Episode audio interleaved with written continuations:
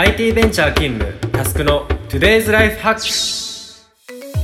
こんにちは渡辺タスクです。このチャンネルはカオスを整理するビジネスオーガナイザーとして活動する渡辺タスクがビジネスからライフスタイルまで様々なテーマを問題提起し人生に役立つ思考法を考えていく番組です。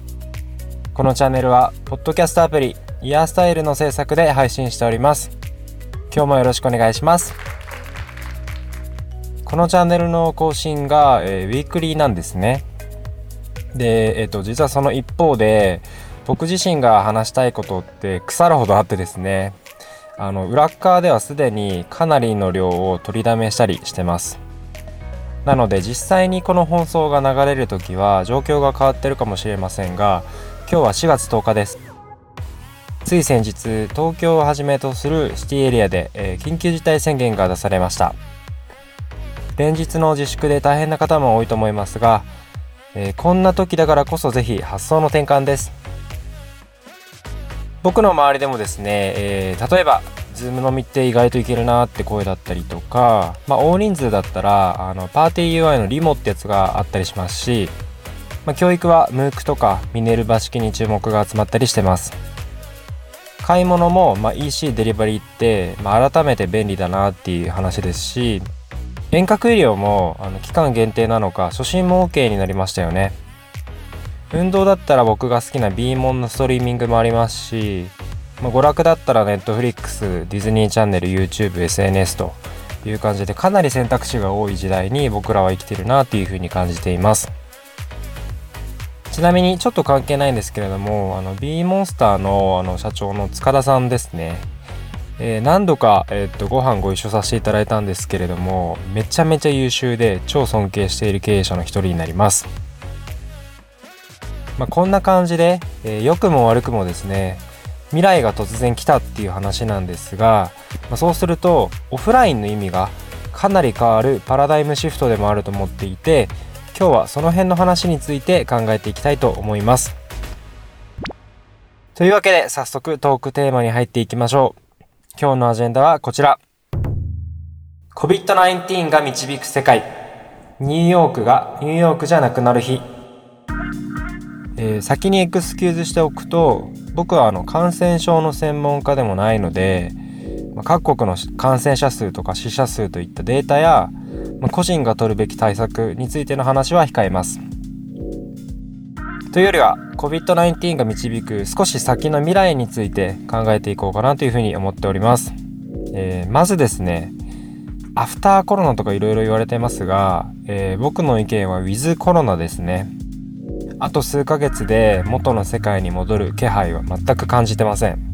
かなり長期戦になるんではないかなというふうな見通しです。というのもあのワクチンができるのも、まあ、最低1年、まあ、18ヶ月ぐらいかかるって言いますし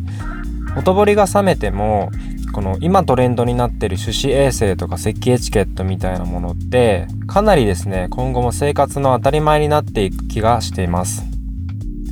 ちなみにちょっとネタなんですがニューヨークの話とか聞いててもすごい面白いんですね。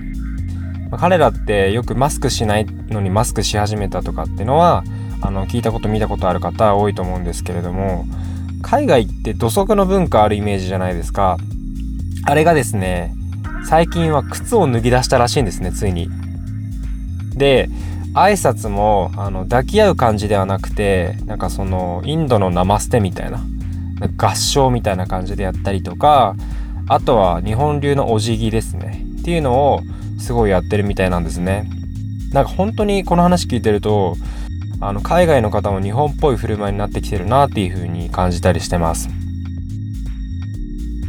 こんな風にですね、えー、COVID-19 は、まあ、生活制限だけではなくて我々の伝統とか文化にも影響を与え始めてるっていうことなんですね。で、えー、アジェンダコールにもあったニューヨークの話につながっていくんですがニューヨークって行ったことある方も多いと思うんですがざっくり言うと東京のグローバル版と言えそうな感じがします。で、えっと、僕の例えば現地の同僚とかもですねワンルーム30万とかっていう超高い家賃を払ってあのそこに住んでるわけですね。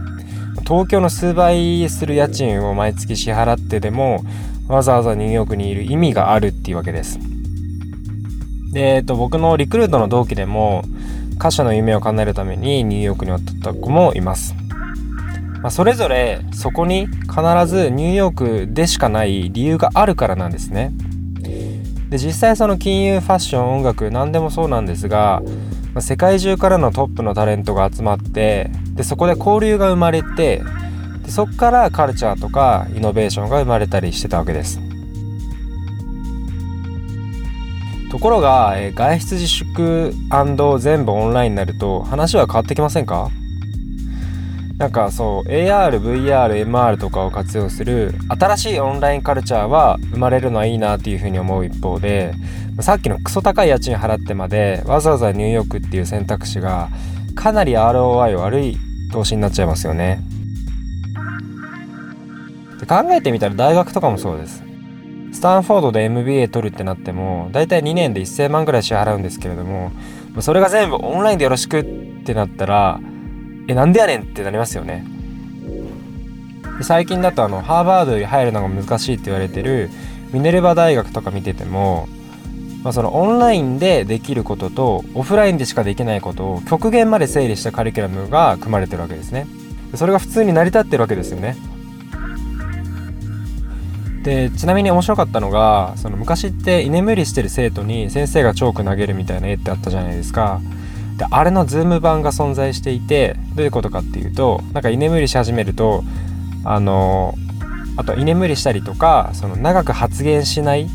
生徒さんがいると顔がズームインされてどんどんアップされるみたいな機能をなんか入れてるらしいですね。いやオンラインでもそういうのあんやっていう風にちょっと感心しました。で、えー、話を戻すとですねニューヨークっていう都市単位でも、まあ、大学っていうコミュニティ単位でもそのこれまで築かれてきたブランドとかカルチャーってこのオンライン文化の浸透によって一回リセットされるんじゃないかなっていうふうに思ってます。まあ、ポジティブに言い換えると最低限のパラダイムシフトが起こっていて様々なビジネスチャンスはあるだろう一方そのグローバルとかローカルとかがどう変わるのかが全くわからないなっていう印象です。まあ、こういう状況をブラックスワンとでも言うんですかね。人付き合いを例に少しネガティブサイドの話をしてみます。あの以前ネットフリックスのブラックミラーかなんかのエピソードで見たんですがまあ、そこではリアルの世界でも自分が関わりたくないなって思った人はミュートできるんですね。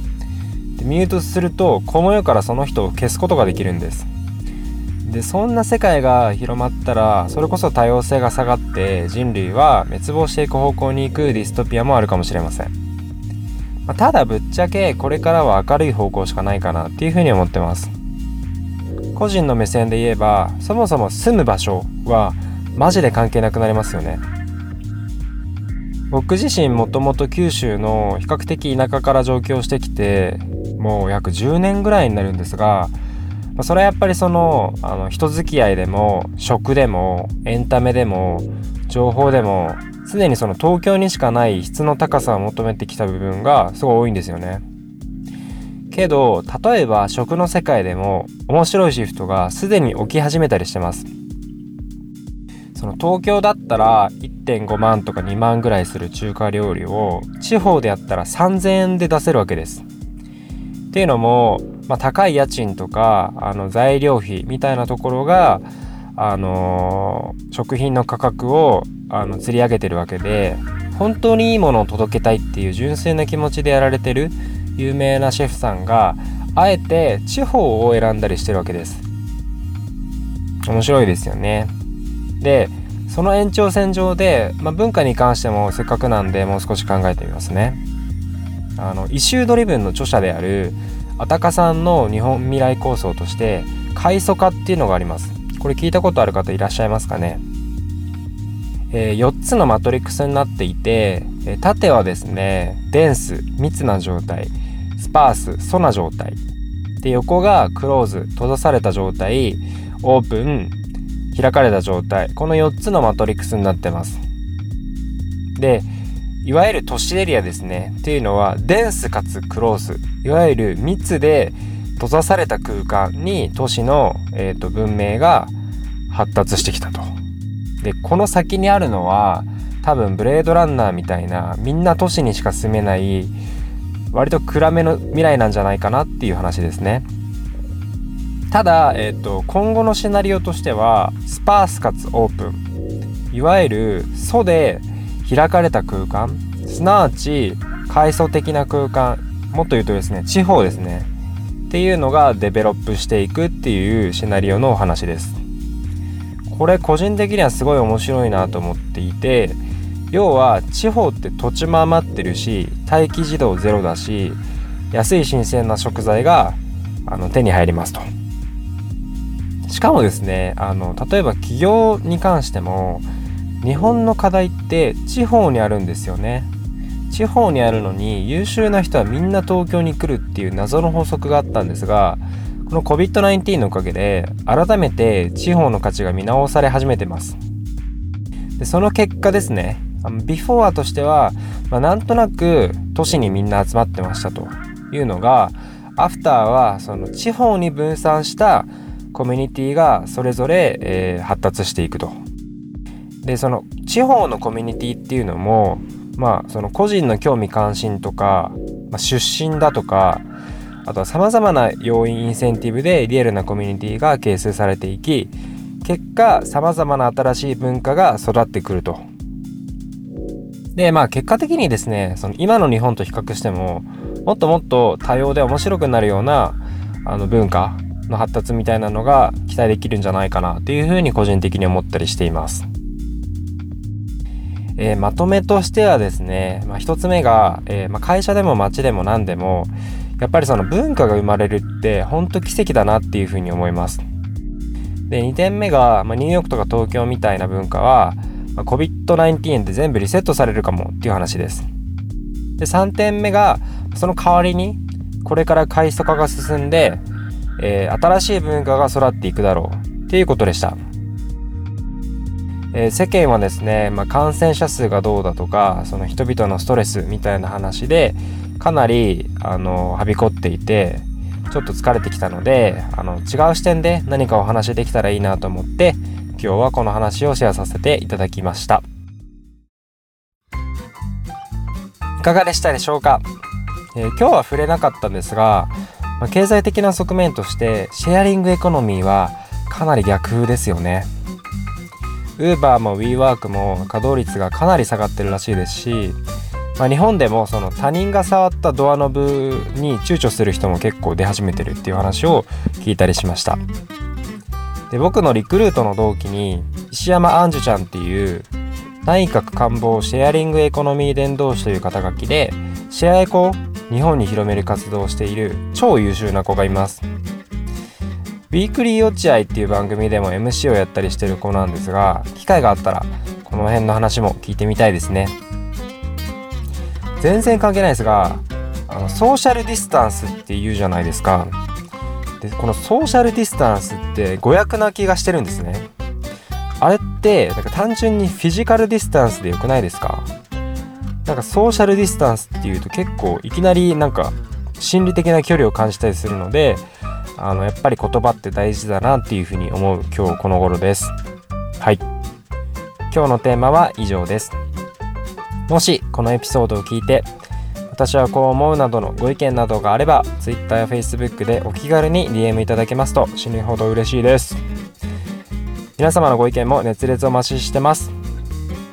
また iOS アプリイヤースタイルをインストールすると他のイヤースタイルオリジナルコンテンツも聞けます。ぜひ App Store で検索してみてください。というわけで今日はここまでです。バイバイ。